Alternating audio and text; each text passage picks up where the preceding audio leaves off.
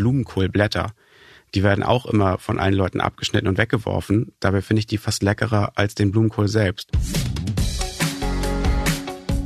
Ideen für ein besseres Leben haben wir alle. Aber wie setzen wir sie im Alltag um? In diesem Podcast treffen wir jede Woche Menschen, die uns verraten, wie es klappen kann. Willkommen zu Smarter Leben. Ich bin Lenne Kafka und diesmal spreche ich mit Sebastian Maas. Moin Moin, ich bin Sebastian Maas, ich bin Spiegelredakteur. Ich schreibe bei Spiegel Start über Themen wie Berufseinstieg, Studium und Ausbildung, vor allem aber auch über günstige Kochrezepte. Und zu diesem Thema habe ich gerade auch ein Buch herausgebracht. Die Preise für Lebensmittel steigen und steigen. Selbst im Discounter kostet eine Packung Butter schon mehr als zwei Euro. Kochen wird also immer mehr zum Luxus, erst recht für einkommensschwache Haushalte. Aber mit den richtigen Tricks und Zutaten können wir noch immer leckere, abwechslungsreiche Gerichte zubereiten. Auch für wenig Geld. Genau das will Sebastian mit seinen Rezepten zeigen. Denn Alternativen zu Fertiggerichten gibt es immer, glaubt er. Mit ihm habe ich darüber gesprochen, warum er für viel Geschmack keine teuren Gewürze braucht und wie ein Drei-Gänge-Menü für 4,75 Euro aussehen könnte. Sebastian, du willst mit deinen Rezepten und Texten anderen Menschen zeigen, wie wir auch mit wenig Geld besondere Gerichte zaubern können. Was macht denn für dich ein Gericht besonders? Ich glaube, ein Gericht ist vor allem besonders, wenn es mehr leistet, als nur satt zu machen. Kochen macht mir sehr viel Spaß und das Essen auch, ja. Aber ein Gericht ist irgendwie dann besonders, wenn es mich entweder überrascht, wenn ich stolz darauf bin, dass ich irgendwie was Neues ausprobiert habe, dass ich was geschafft habe, was ich vorher noch nicht konnte, oder dass ich auch einfach was gelernt habe beim Kochen, weil ich was Neues ausprobiert habe. Also was Besonderes ist für mich immer auch mit was Neuem verbunden, mit einer Erfahrung. Okay, experimentieren auch. Genau, experimentieren, kreativ sein, Spaß haben auch einfach beim Kochen.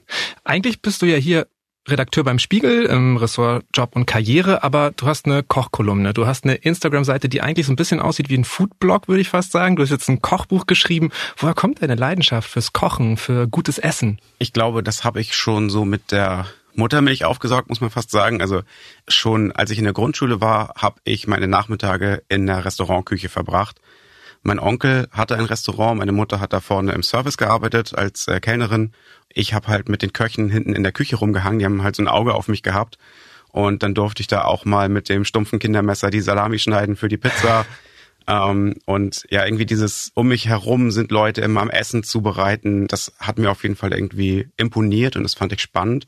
Und dadurch hat es schon so eine Normalität gehabt ja, ich habe auch mit meiner Mutter viel gekocht. Ähm, sie hat mir auch ein paar Tricks einfach beigebracht, bevor ich ausgezogen bin, weil sie sagte, Männer, die nicht selbst kochen können, sind peinlich. Und äh, ja, ich bin sehr, sehr dankbar dafür, dass ich halt äh, deshalb schon mit ein bisschen ja besser ausgerüstet quasi gestartet bin, aber hab's lange Zeit dann doch trotzdem nicht hinbekommen, wirklich für mich viel selbst mhm. zu kochen, außer Pasta und Pesto. Okay, aber woran liegt das? Also was war das Problem? Weil du hast ja anscheinend echt früh schon so eine indirekte Kochausbildung gehabt durch das Restaurant.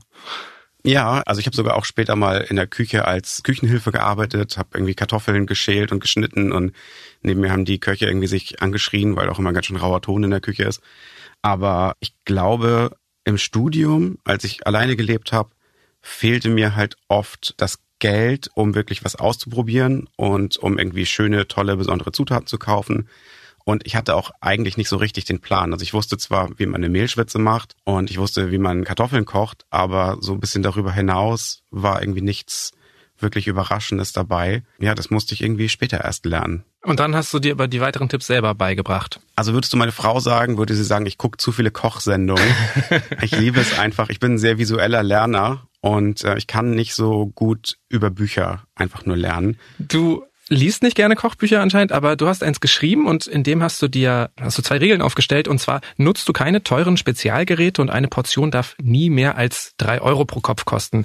Dazu muss man sagen, Du hast dich schon länger mit dem günstigen Kochen beschäftigt. Jetzt sind die Lebenshaltungskosten gestiegen. Hast du eigentlich mal überprüft, ob das alles wirklich noch drei Euro kostet? Ich glaube, aktuell ist es wirklich sehr, sehr schwer, weil es ja auch zum Teil sich tagesaktuell ändert und man dann auch irgendwie über verrückte, in Anführungsstrichen, Angebote stößt, wo einem irgendwie für 7,50 Euro eine Flasche Öl verkauft werden soll.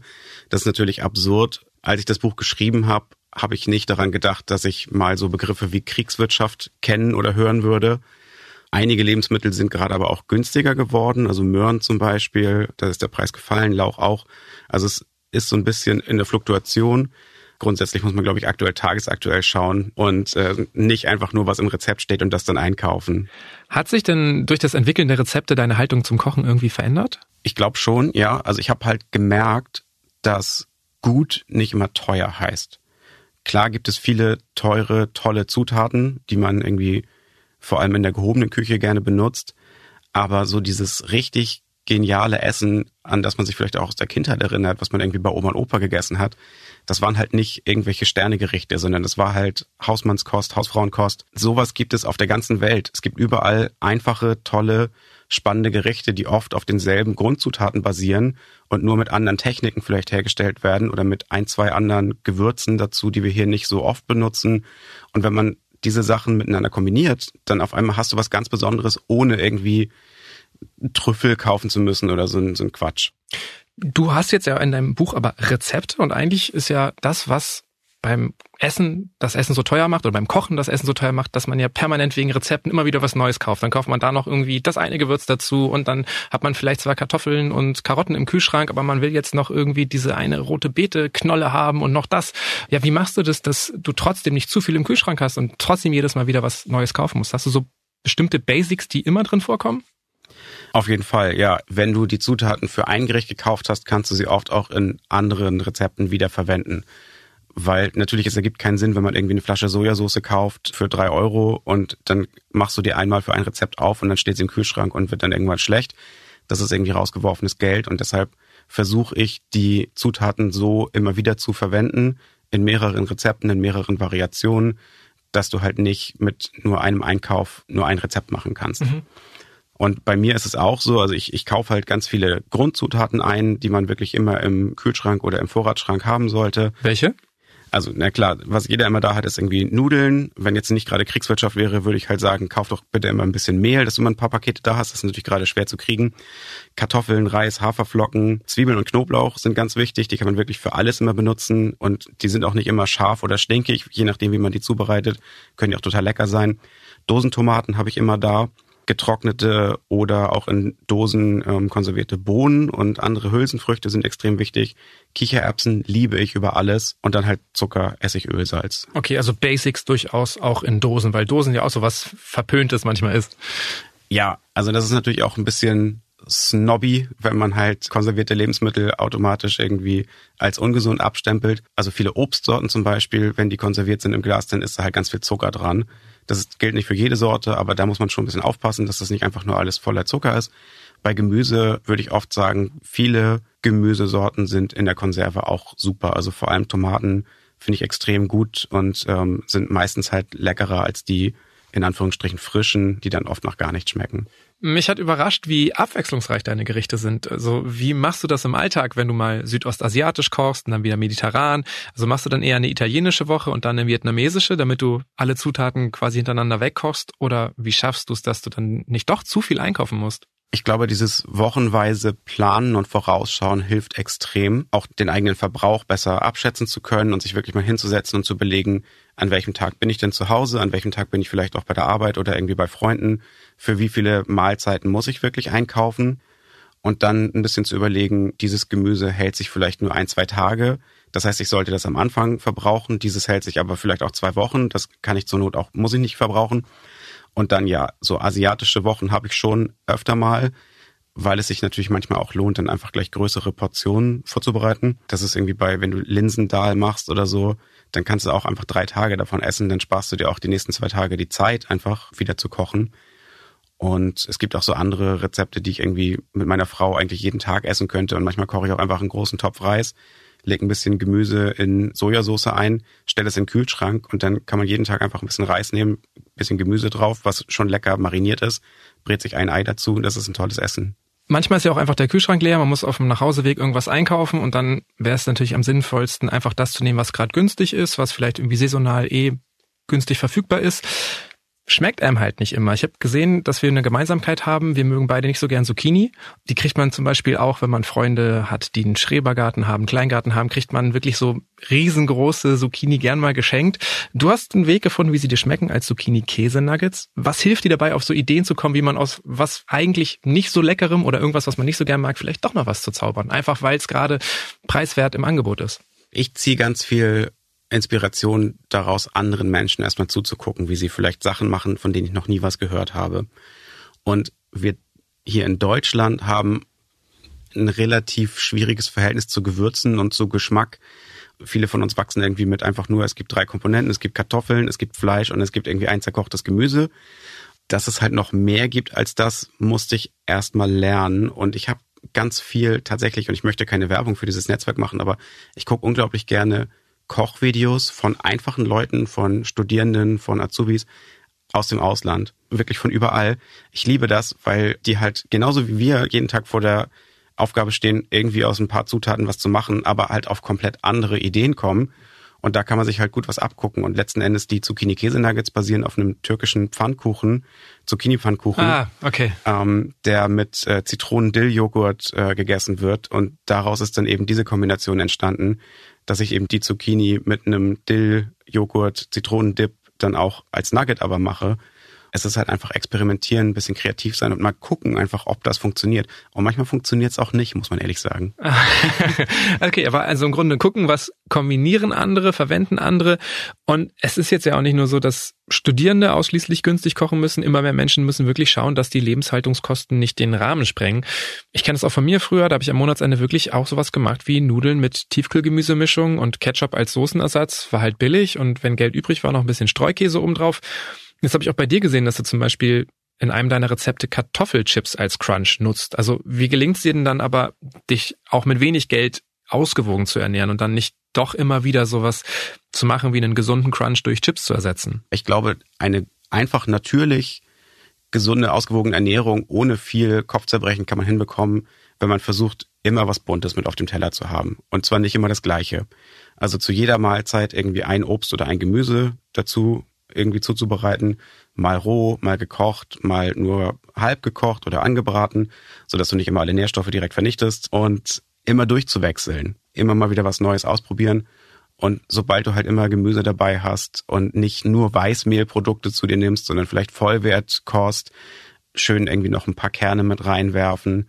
Es müssen auch nicht die teuren sein. Du kannst einfach Sonnenblumenkerne nehmen oder Haferflocken, also alles, was irgendwie Vollkorn hat ähm, immer mit ein bisschen Gemüse zu kombinieren. Das ist auch günstig. Magerquark und einfacher Naturjoghurt sind tolle Zutaten, die nicht viele Kalorien haben, viele Proteine. Einfach nur mit diesen günstigen Basics kann man schon extrem viel auch Gesundes. Also es muss nicht immer alles in einem Gericht auftauchen, man kann es auf den Tag verteilen. Was würdest du vielleicht sagen, ist das beste, gesunde, günstige Lebensmittel, mit dem wir viel machen können? Wahrscheinlich ist das hierzulande alles, wo irgendwie Kohl dahinter steht. Also Kohl enthält unerwartet viele äh, Vitamine. Du kannst irgendwie über Weißkohl so viel Vitamin C zu dir nehmen und das ist schon absurd. Und du kannst den Kohl ja auch einlegen, äh, kannst ja auch, also musst ja nicht immer Sauerkraut daraus machen, du kannst auch Kimchi machen oder ähnliches. Zu jeder Jahreszeit kriegst du immer irgendeinen Kohl und er ist immer, wenn er saisonal verfügbar ist, auch relativ günstig. Das ist schon ein cooles Gericht. Ich kann aber verstehen, dass man nicht immer Kohl machen möchte, weil das natürlich auch sich irgendwie anders auf die Verdauung auswirkt.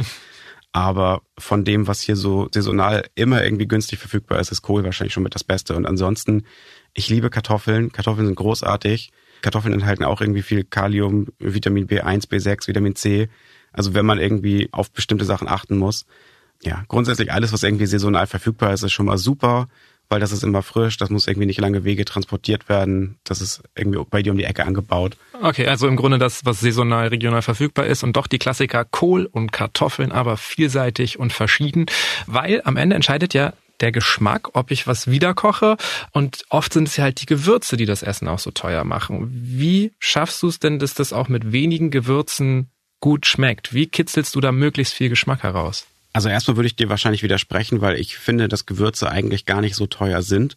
Ich kaufe halt für die Kolumne auch immer im Discounter ein.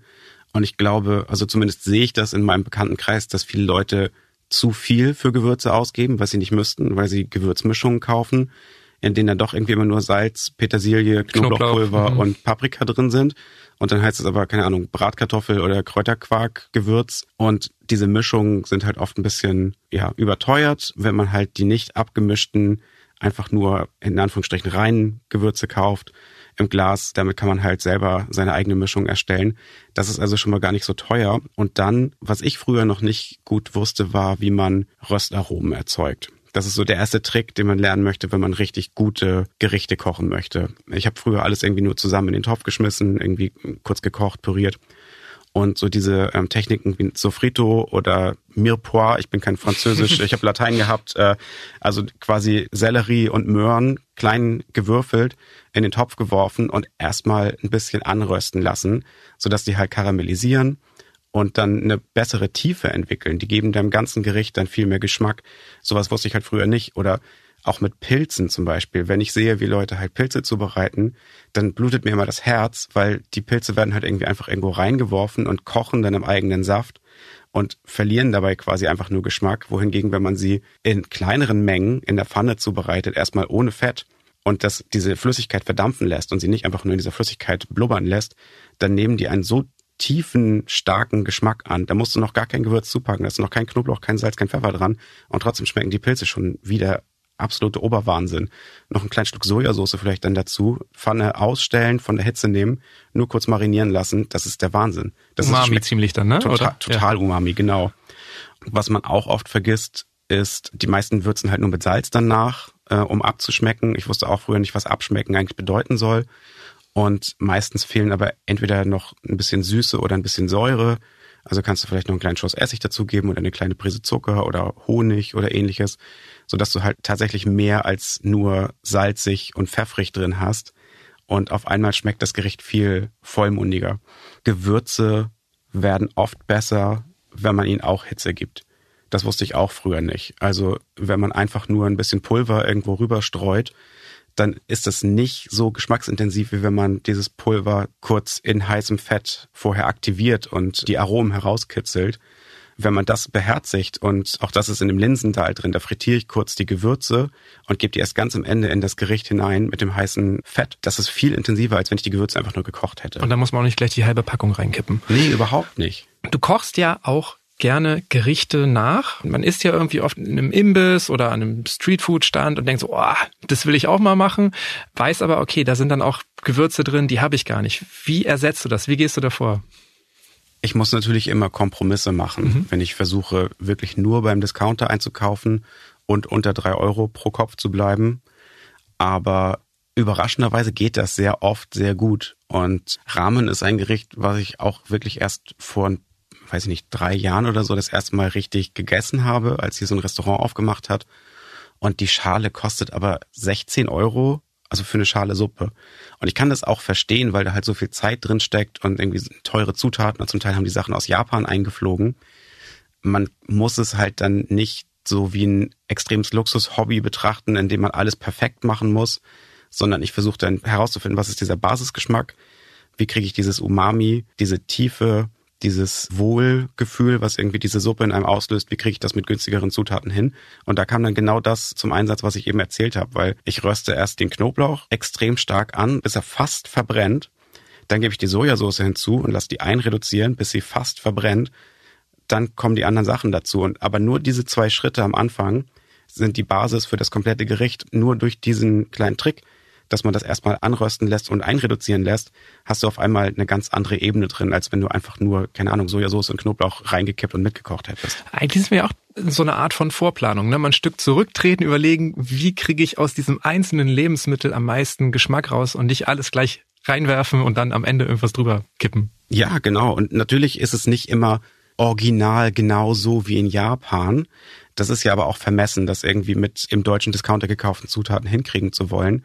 Und ich finde aber, wenn man dieses alles perfekt machen müssen irgendwie mal ablegt und einfach denkt, ich möchte gerne was Leckeres und was Gutes machen und dabei Spaß haben, dann ist es auch in Ordnung, wenn man anstatt der zwei Euro Rahmennudeln einfach auch Spaghetti nimmt weil, wenn wir ehrlich sind, am Ende sind das beides Nudeln und mhm. die eine ist aber halt irgendwie aus Japan importiert worden. Das muss vielleicht auch nicht sein. Und da kommt dann noch der ökologische Aspekt mit rein. Ja, und wenn es doch sein muss, dann vielleicht nicht immer. Du hast jetzt schon mehrfach Discounter gesagt. Und wie viel mein Essen kostet, entscheidet sich im Supermarkt. Ich hatte bis vor kurzem wirklich gar keine Ahnung, wie viel Geld ich im Monat äh, für Lebensmittel ausgebe. Jetzt habe ich im letzten Jahr mal so ein Haushaltsbuch geführt, weil wir umziehen wollten. Und ich war wirklich erstaunt. Lebensmittel waren neben der Miete der Haupt Posten und echt ein enormer. Das Gute ist, Lebensmittelkosten kann man senken im Gegensatz zur Miete.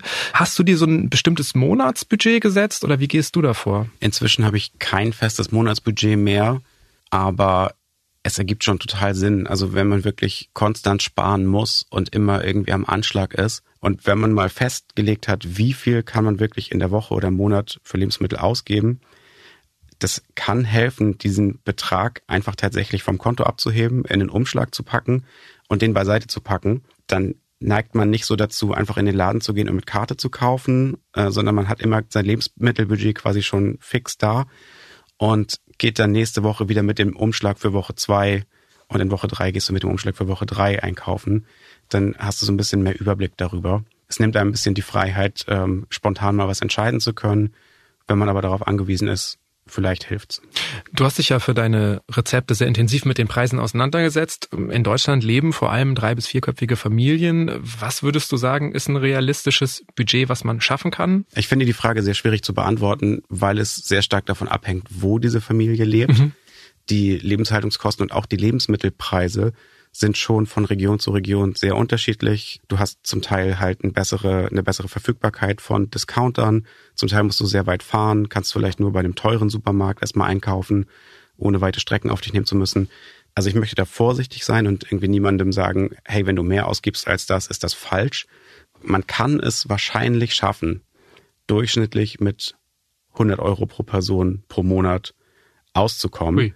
Aber das ist halt auch wirklich dann mit sehr viel Planung verbunden. Also dann musst du sehr viel selber machen oder alles selber machen. Ähm, dann musst du sehr viel nur die Basiszutaten kaufen, daraus selbst eben Dinge kochen. Es ist keine Pizzabestellung mehr drin.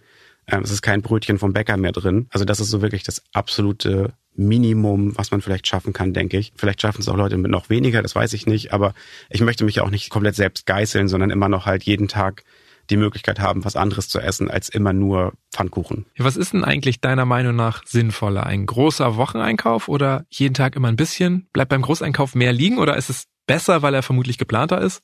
Bei mir hat sich eingependelt, zweimal in der Woche einkaufen zu gehen, weil ich bei einem Großeinkauf nur einmal die Woche immer ein bisschen Angst dabei habe, dass ich vielleicht zu wenig einkaufe, dass es nicht reicht und dann kaufe ich immer zu viel. Vielleicht kommt ja noch Besuch vorbei, dann brauche ich ja doch noch ein bisschen was da.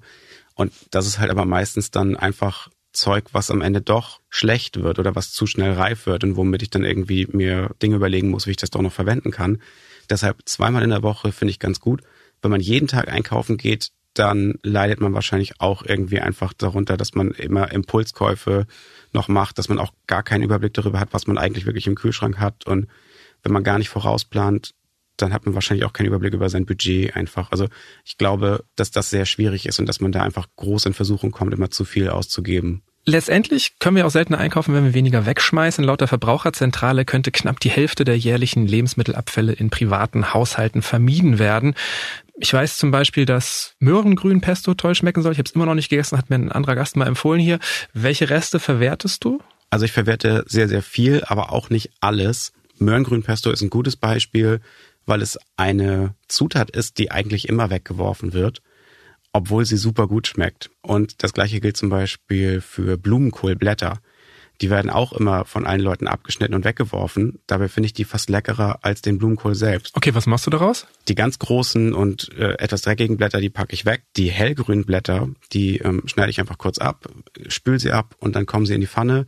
Ein bisschen Öl, ein bisschen Salz und werden einfach nur crispy gebraten und die gebe ich dann oben drüber über das Gericht wahnsinnig lecker. Das ist der gesunde Crunch, also. Das ist der gesunde Crunch, genau. Und halt auch was, was man eigentlich wegwerfen würde. Und äh, ansonsten, also ganz viele Gemüsereste, alles, was du so abschneidest, zum Beispiel Möhrenschalen oder Zwiebelschalen, die Stängel von Pilzen, die unteren holzigen Enden vom Spargel, wenn du mal doch wieder welchen geleistet hast.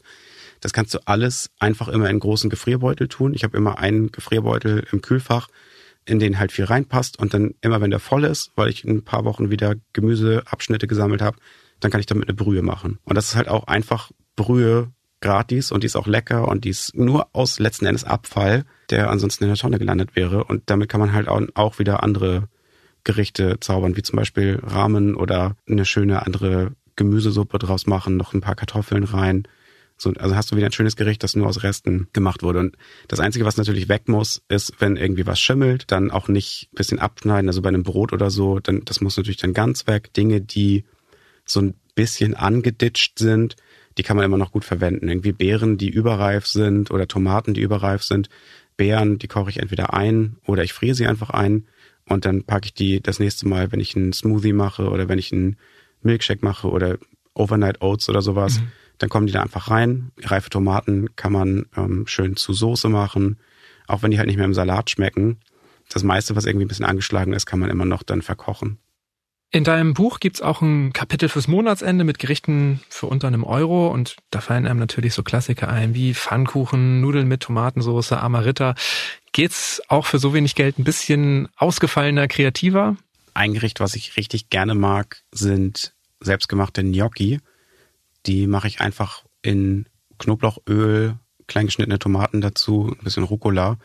Und diese Gnocchi kann man wirklich im großen Stil vorproduzieren oder auch irgendwie eine große Mannschaft damit satt kriegen. Man kann die sogar vegan machen, also das ist irgendwie für alle was dabei.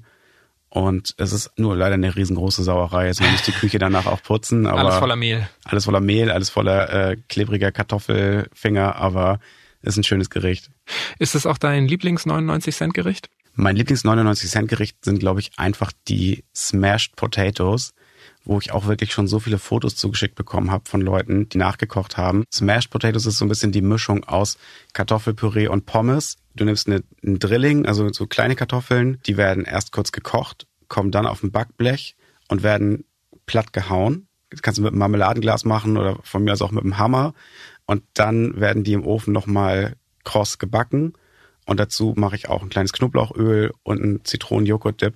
Und du hast halt dann so knusprige Kartoffeln in der Schale, die aber irgendwie einen Zustand haben, den du nirgendwo auch tiefgefroren oder so kaufen kannst. Und du hast irgendwie selber auch ein bisschen Aggression rausgelassen beim Kochen. Also kann nach einem stressigen Tag auch ganz schön sein. Also letztendlich, das Geheimnis ist. Ähm ich glaube, das Wichtigste ist erstmal, dass man einfach Spaß daran hat und dass man Lust hat, Sachen auszuprobieren und vielleicht auch ein bisschen kreativ zu werden mit gerade günstigen Zutaten, die man jetzt so in diesem Monat finden kann. Und im nächsten Monat können das vielleicht andere sein.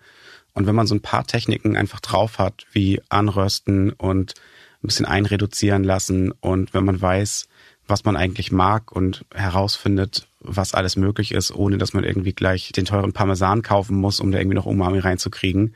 Ich glaube, dann kannst du auch wirklich mit drei, vier Zutaten schon echt was Tolles machen. Und diese Folge erscheint ja am Osterwochenende. Da will man ja eigentlich eher so eine Art Festtagsgericht kochen. Wie günstig können wir denn zum Beispiel auch ein Drei-Gänge-Menü kreieren? Also man könnte natürlich schauen, welche von den Gerichten sich gut kombinieren lassen. Und wenn ich jetzt eine quasi durchschnittliche Familie mit Oma und Opa da hätte und weiß, nicht alle mögen vielleicht das total exotisch, dann würde ich auch wahrscheinlich als Vorspeise die Smashed Potatoes machen. Da hat dann jeder irgendwie was, was er mit der Hand essen kann. Das ist auch irgendwie schon mal ganz nett. Dann gibt es Shakshuka, weil ja Ostern ist, ein israelischer Tomateneintopf mit pochierten Eiern drin. Dazu würde ich auch vielleicht sogar noch Paratas machen, also selbstgemachte gefüllte Fladenbrote, die kann man dann schön in die Tomatensauce dippen.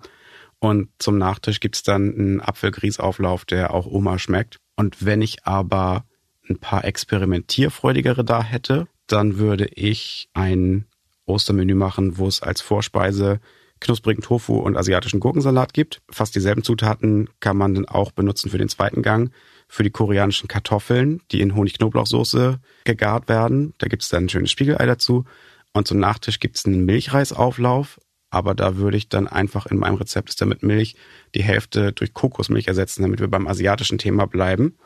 Und dann hast du ein schönes Drei-Gänge-Menü. Und das erste, was ich gesagt habe, würde bei 5,75 landen. Das sind vier Gerichte, 5,75 pro Person. Und das asiatische Menü wäre bei 4,75 für drei Gerichte. Okay, krass. Du hast mich überzeugt.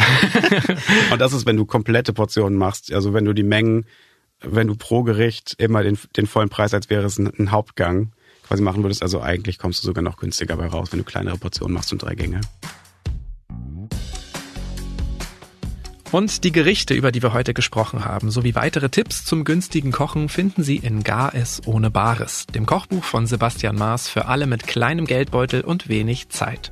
In seiner aktuellen Spiegelkolumne gibt er außerdem Tipps, wie wir günstige Geschmacksverstärker selber machen können. Die Links finden Sie auch nochmal in den Show Notes, also in den Beschreibungen jeder einzelnen Folge, die Sie bei den Podcast-Plattformen und Streamingdiensten finden. Über Feedback, Anregungen oder Themenvorschläge freue ich mich wie immer an smarterleben.spiegel.de oder auch als Sprach- oder Textnachricht per WhatsApp. Und zwar an die 0151 728 29182. Ich wiederhole 0151 728 29182. Die nächste Episode erscheint am kommenden Samstag auf spiegel.de und überall, wo es Podcasts gibt, zum Beispiel bei Apple Podcasts oder Spotify. Auch diesmal haben mich wieder Marc Glücks und Olaf Häuser unterstützt und ich sage Tschüss, bis zum nächsten Mal.